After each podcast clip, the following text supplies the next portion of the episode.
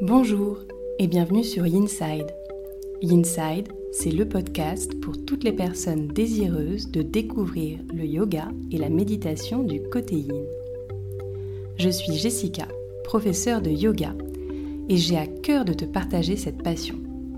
Chaque semaine, seule ou avec des invités, je te délivre tour à tour des inspirations, méditations et séances de yin yoga que tu peux facilement insérer dans ton quotidien pour retrouver un calme intérieur. Aussi, si tu es à la recherche de bien-être et de douceur, tu es au bon endroit. N'hésite pas à soutenir ce podcast en t'abonnant et en le notant sur Apple Podcast. Belle écoute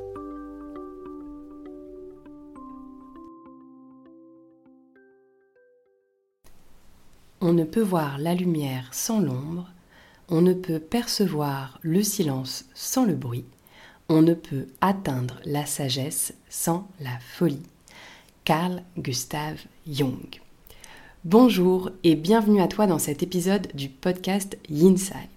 Je voudrais te parler aujourd'hui du concept de yin et yang et t'exposer un peu plus en détail ce qu'il y a derrière cette fameuse notion. Mais avant de poursuivre cette écoute, je te rappelle que si tu apprécies le podcast et le contenu qu'il te propose, alors n'hésite pas à le soutenir en venant mettre un commentaire sur Apple Podcast ou en laissant une note 5 étoiles sur ta plateforme d'écoute préférée.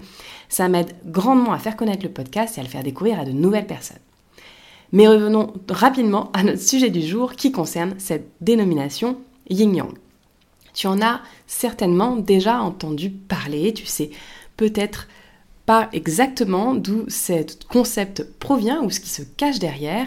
Et puis d'abord, est-ce qu'on peut parler de yin sans le yang et vice-versa? C'est tout ce que je te propose de débriefer dans cet épisode aujourd'hui. Alors nous allons débuter notre voyage en Asie, en Chine, et nous allons remonter le temps. Nous allons remonter jusqu'à cette époque où les hommes travaillaient la terre et où du coup ils étaient beaucoup plus tributaire des phénomènes naturels et beaucoup plus à même de comprendre la cyclicité, des, le rythme pardon, des saisons. De ce lien profond avec la nature, il en ressort deux choses. La première, c'est que tout se transforme, rien n'est stable, rien n'est immuable, tout n'est qu'impermanence. Et la deuxième, c'est que ben, tout est connecté. Les différents systèmes communiquent entre eux pour former un écosystème. Les Chinois étudient donc ces différents cycles, rythme des saisons, rythme de la vie aussi, ce fameux rythme de naissance, croissance, maturité et bien sûr déclin et mort. Et de toutes ces observations qu'ils font de la nature, ils donnent naissance, enfin ils surtout Lao Tzu donne naissance à un texte fondateur qui est le Tao Te King et qui diffuse à l'intérieur de cet ouvrage le principe de yin et de yang, le principe de l'obscur et du lumineux, de cette représentation binaire entre ce qui est exposé et ce qui est caché. Le yin et le yang sont donc des termes qui nous permettent de décrire tout un tas de phénomènes. On va généralement associer le yin à tout ce qui est stable, immobile, ou la partie cachée d'un objet, alors que le yang va plutôt être quant à lui en mouvement et va référer différents aspects de cet objet, quelque chose de visible. Euh, les yogis parlent de, cette fameuse montagne dont le versant donc, qui est euh, au soleil et euh, cette partie visible et la partie yin serait l'ombre de la montagne, celle qui n'est pas visible. Ces deux aspects, bien entendu, ils coexistent, ils ne vont pas l'un sans l'autre. Aussi, tout peut être décrit en termes de yin et de yang, que ce soit des minéraux, les animaux, les végétaux, nos pensées, mais aussi les phénomènes effectivement voilà, de, saison, on peut euh, vraiment élargir énormément ce concept et caractériser énormément de choses par le yin et le yang. Il est à noter aussi que ce concept, donc on vient d'en parler, il, est, vient de Chine, mais il euh, se retrouve aussi dans l'hindouisme, notamment dans les Védas, dans les textes sacrés de l'hindouisme, qui eux nous rapportent deux énergies, celle d'Agni, le soleil, et celle de Soma, la lune. On peut aussi associer ce concept de yin et yang à Shiva, l'énergie donc masculine, et Shakti, l'énergie féminine, ou encore au concept de Raja et Tamas, qui sont aussi deux énergies qui proposent de trouver un équilibre entre ces deux concepts. Alors ce qui symbolise un petit peu ce yin et yang, tu l'as certainement vu déjà un petit peu partout, c'est ce fameux symbole du Teiji-tsu, donc ce cercle dans lequel il y a deux gouttes, une goutte noire et une goutte blanche, elle-même composée d'un petit grain à l'intérieur, noir sur blanc, blanc sur noir. Et donc en fait, ce cercle représente le yin dans le yang et le yang dans le yin. Alors en Occident, notre cerveau, il est assez euh, binaire. Donc on aime bien et on est assez tenté en fait de séparer ces deux notions pour les caractériser.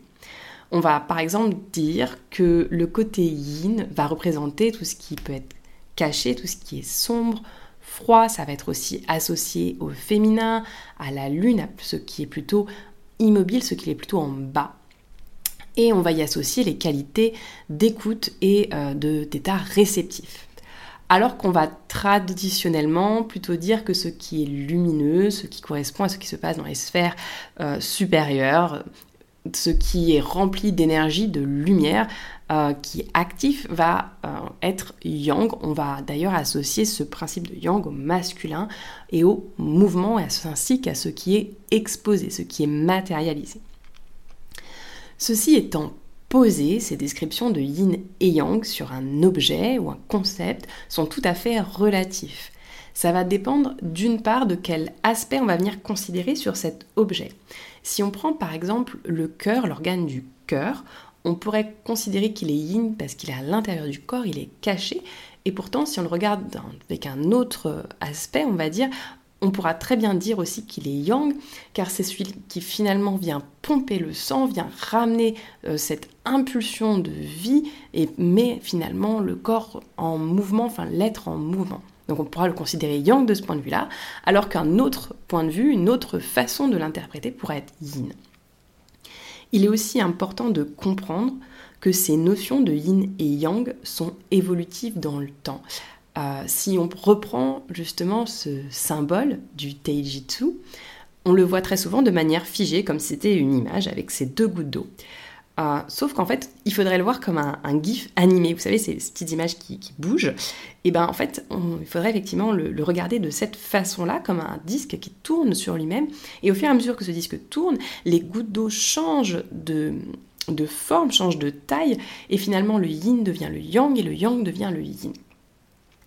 Il y a une autre image que j'aime beaucoup pour caractériser cette, euh, évolution du yin et du yang, c'est euh, l'image de la graine qui est plantée dans le sol. Donc on imagine une graine plantée dans le sol et à ce moment-là, si je me représente la graine et que j'essaye de la catégoriser au sens du yin et du yang, euh, j'ai tendance à dire qu'elle est invisible à l'œil nu, donc elle est plutôt yin, cette graine, à l'intérieur du sol. Par contre, si cette graine elle commence à germer et qu'il va y avoir une petite tige qui sort, de la graine, mais qui ne sort pas du sol, alors cette graine, elle va devenir yang, parce qu'elle va porter la vie, elle va porter le mouvement.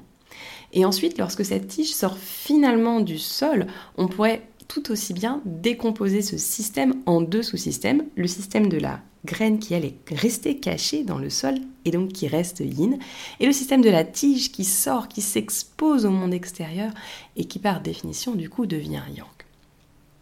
Bref, il n'est pas forcément si aisé de venir dissocier ces deux concepts. Et pourtant, euh, il faut bien l'admettre, cette classification d'éléments yin et yang est bien pratique, et notamment pour ce qui concerne la pratique euh, de yin yoga, parce qu'on peut appliquer ces principes de yin et yang aux, différentes parties du corps tout d'abord. On va par exemple pouvoir considérer que tout ce qui est euh, au-dessus de la ceinture abdominale va être définie yang, ce qui en dessous va être défini comme yin.